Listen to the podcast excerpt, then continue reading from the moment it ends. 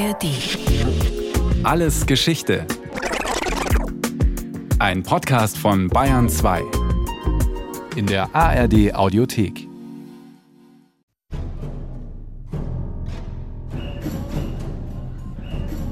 Das Jahr 2023 ist ein Jahr, in dem in Europa so viel gestreikt wurde wie seit den 70er Jahren nicht mehr. Und wer streikt da? Das sind Pflegepersonal, arbeiten im Gesundheitssystem, Lehrer, Polizisten, die ganzen Berufsgruppen jetzt von England bis runter nach Portugal und Italien, die da in den Streik treten und sich zusammenzuschließen. Und das ist untypisch. Auch Menschen, die nie was mit Gewerkschaften zu tun hatten. Die nie etwas mit Gewerkschaften zu tun hatten. Wie der Politikwissenschaftler Frank Deppe sagt. Ja, früher waren die Gewerkschafter die Fließbandarbeiter, ganz früher die Handwerker. Jetzt, knapp 200 Jahre später, organisieren sich Arbeitnehmer aus ganz unterschiedlichen Bereichen. Und trotzdem trifft auf sie zu, was der Historiker Dr. Jürgen Schmidt für die Mitglieder der frühen Gewerkschaftsbewegung beschreibt. Damals, im 19. Jahrhundert, entstand die Gewerkschaft dort, wo Beschäftigte sich nicht nur selbst als politisches Subjekt, sondern auch in einer Gemeinschaft wahrnahmen.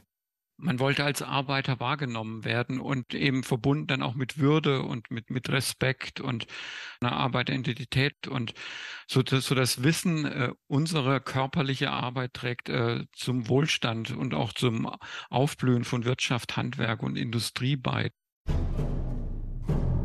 Mitte des 19. Jahrhunderts organisierten sich die ersten Arbeiter. Es gab einerseits eben so soziale Bedingungen, könnte man das im weitesten Sinne bezeichnen, äh, um sich zusammenzuschließen. Das waren eben überlange Arbeitszeiten von 12, 14 Stunden am Tag. Das waren schlechte Löhne. Es waren aber eben auch ähm, diese Missachtung als Arbeiter, die Unterordnung unter dem Arbeitgeber. Dazu kam ein historisches Momentum. Die Revolution des Jahres 1848. Und durch die Revolution ergaben sich eben ähm, Möglichkeiten der Teilhabe und Partizipation. Die neuen Freiheiten haben dann eben Arbeiter und Handwerker genutzt, um sich zusammenzuschließen. Den Boden für die allgemeine deutsche Arbeiterverbrüderung, die Keimzelle der gewerkschaftlichen Arbeiterbewegung, hatten Handwerker bereitet. Vor allem Handwerksgesellen sahen ihre Arbeit durch den zunehmenden Einsatz neuer Maschinen wie Dampfmaschine oder mechanischen Webstuhl gefährdet, ihre handwerkliche Qualifikation entwertet. Gegen die industrielle Herstellung von Waren, gegen die neue Konkurrenz des Marktes und gegen die Gewerbefreiheit hatten Handwerksmeister und Gesellen anfangs noch gemeinsam aufbegehrt. Aber sie wurden immer mehr zu Kontrahenten. Die Interessen entwickelten sich immer mehr in gegensätzliche Richtungen. Konnten sich die Gesellen früher ziemlich sicher sein, zum selbstständigen Handwerksmeister aufzusteigen, war das nun für die meisten unerreichbar geworden. Sie blieben abhängig beschäftigte Arbeitnehmer. Im Gegensatz zu den Meistern, die Unternehmer und Arbeitgeber waren. Allerdings wussten sich die Handwerkergesellen zu organisieren. Jahrhundertealte Erfahrungen aus den Zünften kamen ihnen dabei zugute. Sie waren die treibende Kraft bei einem Zusammenschluss der Beschäftigten, die in den neuen Industriebetrieben arbeiteten. Gemeinsam sollten sie nun eine neue Klasse des Arbeiters bilden. Mit der sogenannten Allgemeinen Deutschen Arbeiterverbrüderung verschafften sie sich gemeinsam in großem Umfang Gehör. Die Arbeiterverbrüderung hatten eben den Anspruch, nicht mehr einzelne Berufe äh, zu repräsentieren, sondern die Arbeiter an sich. Und das bedeutete eben auch eine Aufwertung des Arbeiterbegriffs. Wir Arbeiter waren einem großen Teile der deutschen Bürgerklasse fremde, unbekannte Wesen, an welche man die dunklen Begriffe von Rohheit und Feigheit, Unbildung und Demut, Dummheit und wilder Zerstörung knüpfte. Konnten wir erwarten, dass man uns in einer geschichtlichen Bewegung sah? Dass man uns als eine Klasse in der Gesellschaft betrachtete, die ihre eigene selbstständige Entwicklung durchmacht? Schrieb 1848 Stefan Born, der Gründer der Arbeiterverbrüderung. Und weiter? Wir nehmen unsere Angelegenheiten selbst in die Hände. Und niemand soll sie uns wieder entreißen. Die Regierenden waren alles andere als angetan von dieser Selbstermächtigung und dem wachsenden Selbstbewusstsein der neuen Arbeiter. Ab 1850 reagierten die Machthaber des Deutschen Staatenbundes mit Repression. Die Arbeiterverbrüderung wurde verboten. Vor allem die Forderung der Arbeiter nach einer gerechteren Gesellschaftsordnung galt als unbotmäßig. Sie forderten ja Demokratie, Republik, politische Teilhabe und stattdessen wurden sie halt ausgegrenzt und sogar verfolgt. Und gerade so eine Situation schweißt natürlich zusammen und, und äh, markiert eine klare Trennungslinie zwischen denen und uns. Trotz oder gerade wegen ihrer Verfolgung und Unterdrückung, die Arbeiter ließen sich nicht einschüchtern. Sie schlossen sich 1863 zum Allgemeinen Deutschen Arbeiterverein zusammen, der bald die Gründung einer Partei der Arbeiter beschloss, die Sozialdemokratische Arbeiterpartei. Diese neue sozialdemokratische Partei wuchs und wuchs, Hand in Hand mit den Gewerkschaften, ungeachtet der Durchsuchungen und Verhaftungen, mit denen Kanzler Otto von Bismarck im neu gegründeten Kaiserreich die Arbeiterbewegung zu unterdrücken versuchte. Nach und nach erkannten Unternehmen die Gewerkschaften als Vertragspartner an. Erste Tarifverträge, also Vereinbarungen mit den Arbeitgebern auf bestimmte Löhne und Arbeitsbedingungen, schlossen zunächst einige wenige Branchen, wie die Buchdrucker, Maler oder Maurer. Dann folgte der nächste Schritt und mit ihm ein Zuwachs an Macht. Die Arbeitnehmerorganisationen gründeten einen Dachverband, die Generalkommission der Gewerkschaften Deutschlands. Erster Vorsitzender war Karl Legin, der entscheidende Weichen für die Entwicklung des deutschen Gewerkschaftswesens bis zum heutigen Tag stellen sollte. Er nutzte die Novemberrevolution 1918 für die Sache der Arbeiter. Unter der Drohung der Enteignung und Verstaatlichung von Industrie und Banken rang er dem Großindustriellen Hugo Stinnes die offizielle Anerkennung der Gewerkschaften als Vertreter der Arbeiterschaft ab. Dies bedeutete die flächendeckende Ausbreitung und die allgemeine Verbindlichkeit von Tarifverträgen. Ein Zugeständnis mit Hintergedanken, sagt Frank Deppe. Das Ziel war die Niederschlagung der Revolution. Das war sozusagen der Kern dieser Vereinbarung, der dann aber Zugeständnisse auf der Arbeitgeberseite an die Gewerkschaften beinhaltete. Dazu einigte man sich auf die Bildung von Arbeiterausschüssen, dem Vorläufer der heutigen Betriebsräte. Statt revolutionärer Konfrontation schrieb man also ein konstruktives Miteinander von Kapital und Arbeit im Betrieb fest. Mit dem Stinnes-Legin-Abkommen war der Grundstein für das deutsche Modell von Sozialpartnerschaft und Mitbestimmung gelegt. In den frühen Jahren der Bundesrepublik wurde diese Sozialpartnerschaft dann in Gesetzesform gegossen. Betriebsräte und Unternehmen müssen zusammenarbeiten zum Wohle des Unternehmens. Die Gewerkschaften liefen jedoch Sturm gegen das Gesetz. Sozialpartnerschaft ja, aber nur, wenn die Arbeitnehmer im Aufsichtsrat gleichberechtigt vertreten sind. Dies war allerdings nicht vorgesehen.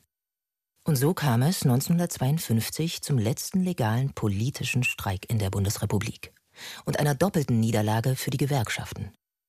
Denn weder der Ausstand der IG Druck und Papier noch Massenkundgebungen der Gewerkschaften verhinderten, dass das Betriebsverfassungsgesetz zu ihrem Nachteil beschlossen wurde.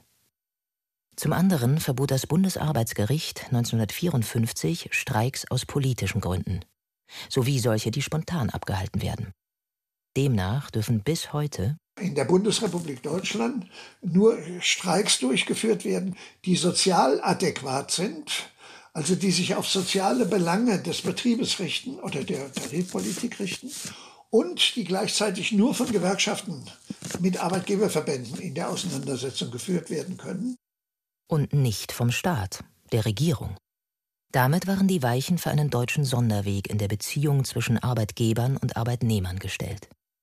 Nicht die Fundamentalopposition gegen einen Kapitalismus, nicht die revolutionäre Umgestaltung eines als ausbeuterisch wahrgenommenen Systems prägte fortan die Arbeit der Gewerkschaften, sondern die Kooperation mit den Arbeitgebern, mit Regeln für Tarifverhandlungen und Streiks, mit Posten in Aufsichtsräten, in denen Arbeitnehmer nicht mehr direkt als Gewerkschafter, sondern indirekt als gewählte Betriebsratsvertreter neben den Managern ihrer Unternehmen Platz nahmen. Dennoch, Außerhalb der Konferenzräume und Besprechungszimmer von Unternehmen ließen sich viele Gewerkschafter ihr gesellschaftspolitisches Engagement nicht nehmen. Der linke Flügel verknüpfte die Forderung nach Mitbestimmung mit einer Perspektive noch weitergehender gesellschaftlicher Veränderungen. Dieser Anspruch der Gewerkschaften, auch gesellschaftspolitisch Einfluss zu nehmen, sagt Frank Deppe, blitzte in der Geschichte der Bundesrepublik immer wieder auf. Im Engagement gegen die atomare Wiederbewaffnung, später in der Friedensbewegung. Besonders aber in den gesellschaftlichen Auseinandersetzungen rund um das Jahr 1968. Die geplanten Notstandsgesetze berührten die ureigenen Interessen der Gewerkschaften.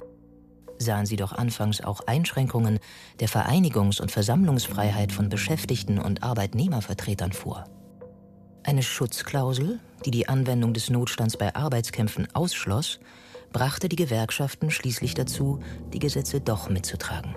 Intellektuelle und Studierende wandten sich daraufhin enttäuscht von den Gewerkschaften ab.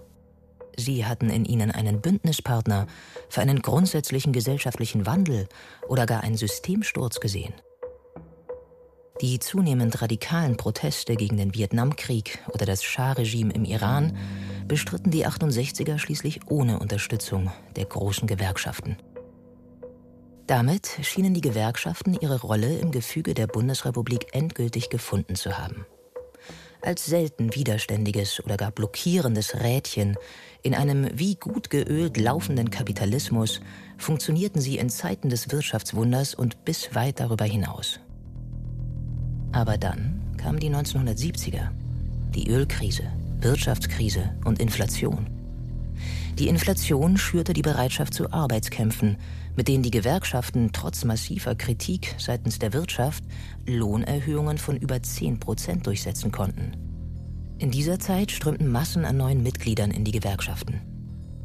In den Augen von Klaus Dörre, der sich im wissenschaftlichen Beirat von Attac engagiert, ist Konfliktfähigkeit nicht nur eine Bedingung für die Durchsetzung der Interessen, sondern auch für eine sinnvolle Sozialpartnerschaft zwischen Arbeitgebern und Arbeitnehmern. Wenn Sie nicht das Schwert an der Wand haben, also eine große gewerkschaftliche Organisationsmacht mit Bereitschaft zum Konflikt, bekommen Sie keine Sozialpartnerschaft. Diese große gewerkschaftliche Organisationsmacht, von der Klaus Dörre spricht, schwindet seit Beginn der 1990er Jahre langsam, aber stetig. Auch der kurzfristige Mitgliederzuwachs aus den neuen Bundesländern nach der deutschen Einheit hat letztlich nichts daran geändert. Mitgliederverluste? Vor allem natürlich aufgrund des demografischen Wandels. Sagt die Ökonomin Caroline Denise Fulda, Autorin der Studie Gewerkschaften. Weniger Repräsentativität durch Strukturdefizite? Das heißt, die Babyboomer-Generation geht in Rente, es kommen aber nicht entsprechend viele junge Arbeitnehmerinnen und Arbeitnehmer nach. Und noch dazu sind diese jüngeren Beschäftigten dann auch noch seltener in der Gewerkschaft organisiert. Doch warum lassen diese Beschäftigten Vertreter ihrer ureigenen Interessen lieber links liegen? Ein Grund liege wohl nicht bei der Gewerkschaft selbst, sondern am zunehmenden Individualismus in der Gesellschaft, glaubt Fulda.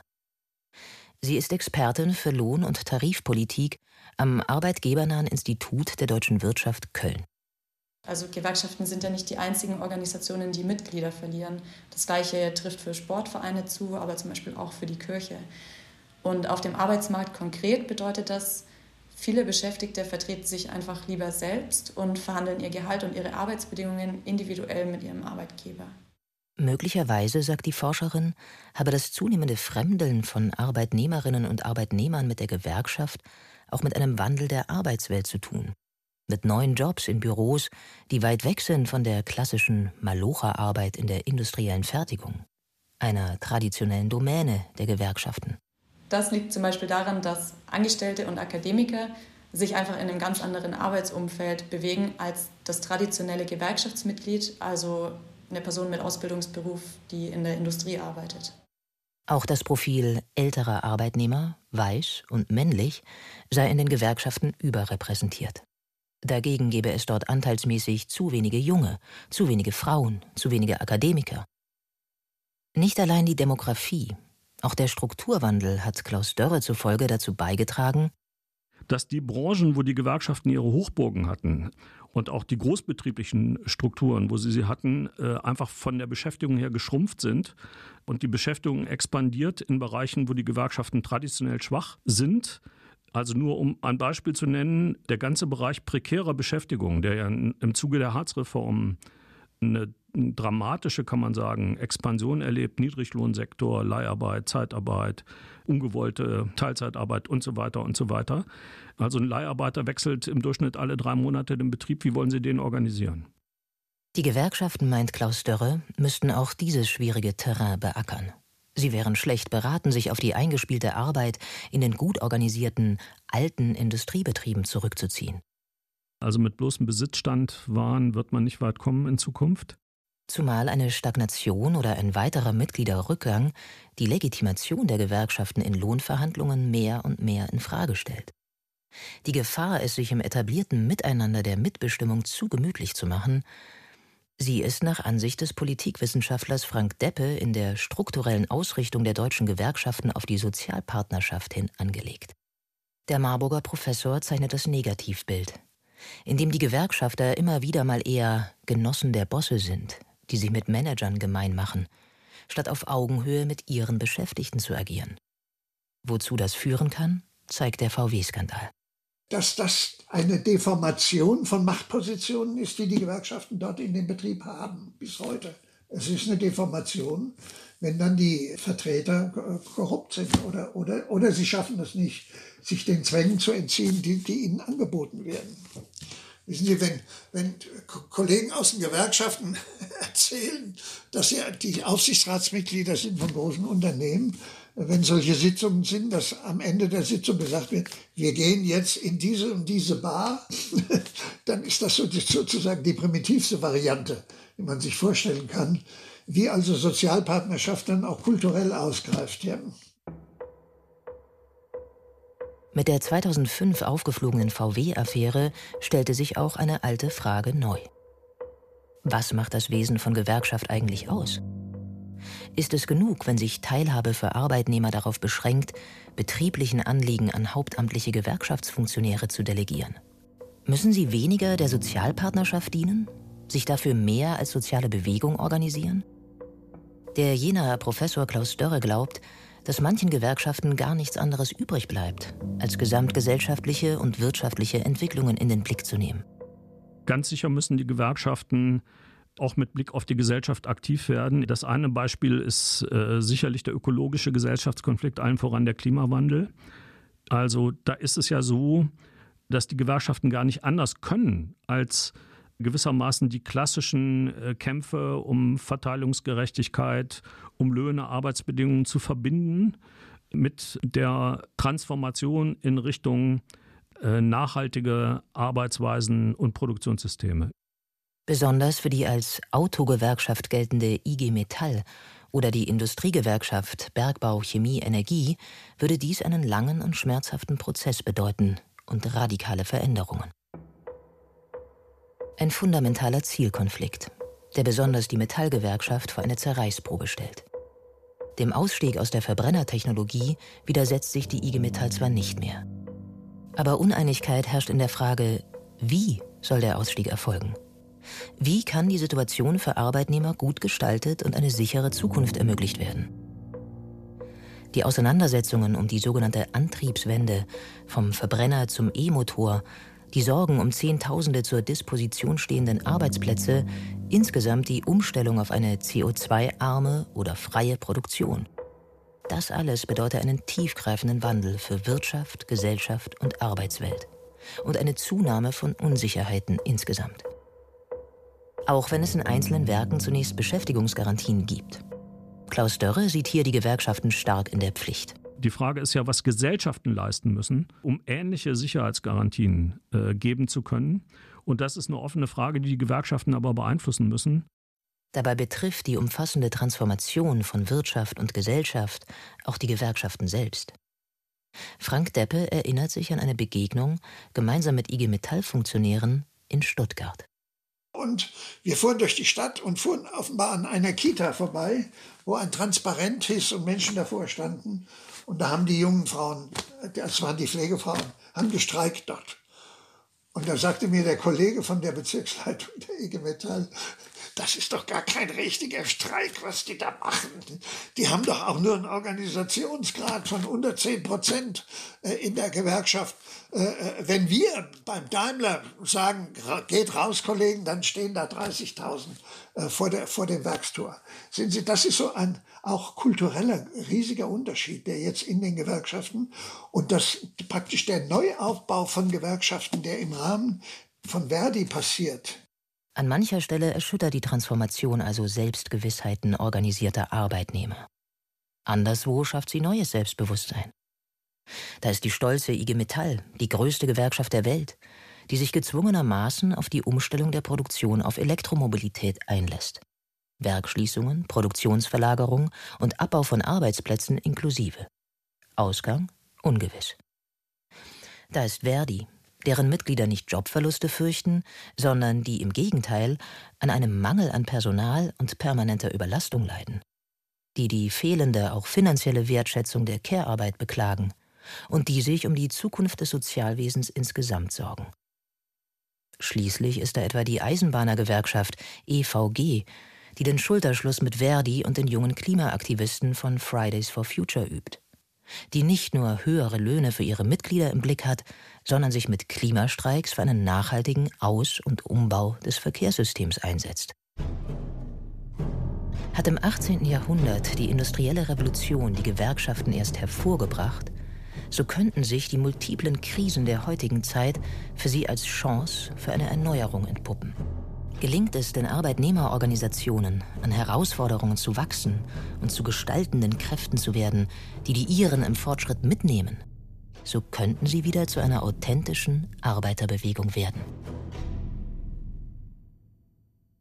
Das war Alles Geschichte, History von Radio Wissen aus der Staffel An die Arbeit.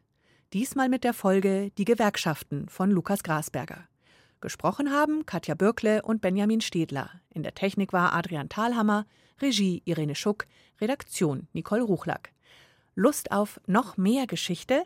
Dann könnt ihr, können Sie alles Geschichte History von Radio Wissen abonnieren in der ARD Audiothek und überall, wo es sonst Podcasts gibt. Und wer noch mehr zu diesem Thema hören oder schauen möchte, da lohnt sich ein Blick in die Show Notes eigene Kinder zu bekommen. Für viele Frauen und Paare ist das der absolute Lebenstraum.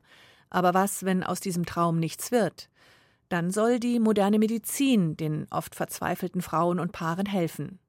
Christiane Havranek und Nadine Ahr waren unterwegs für den dreiteiligen Podcast Wieder nicht schwanger. Wie weit gehen für ein Baby? Sie haben mit Kinderwunschpatientinnen gesprochen, die verzweifelt versuchen, Nachwuchs zu bekommen. Den Podcast findet ihr bei IQ Wissenschaft und Forschung in der ARD Audiothek und überall, wo es Podcasts gibt.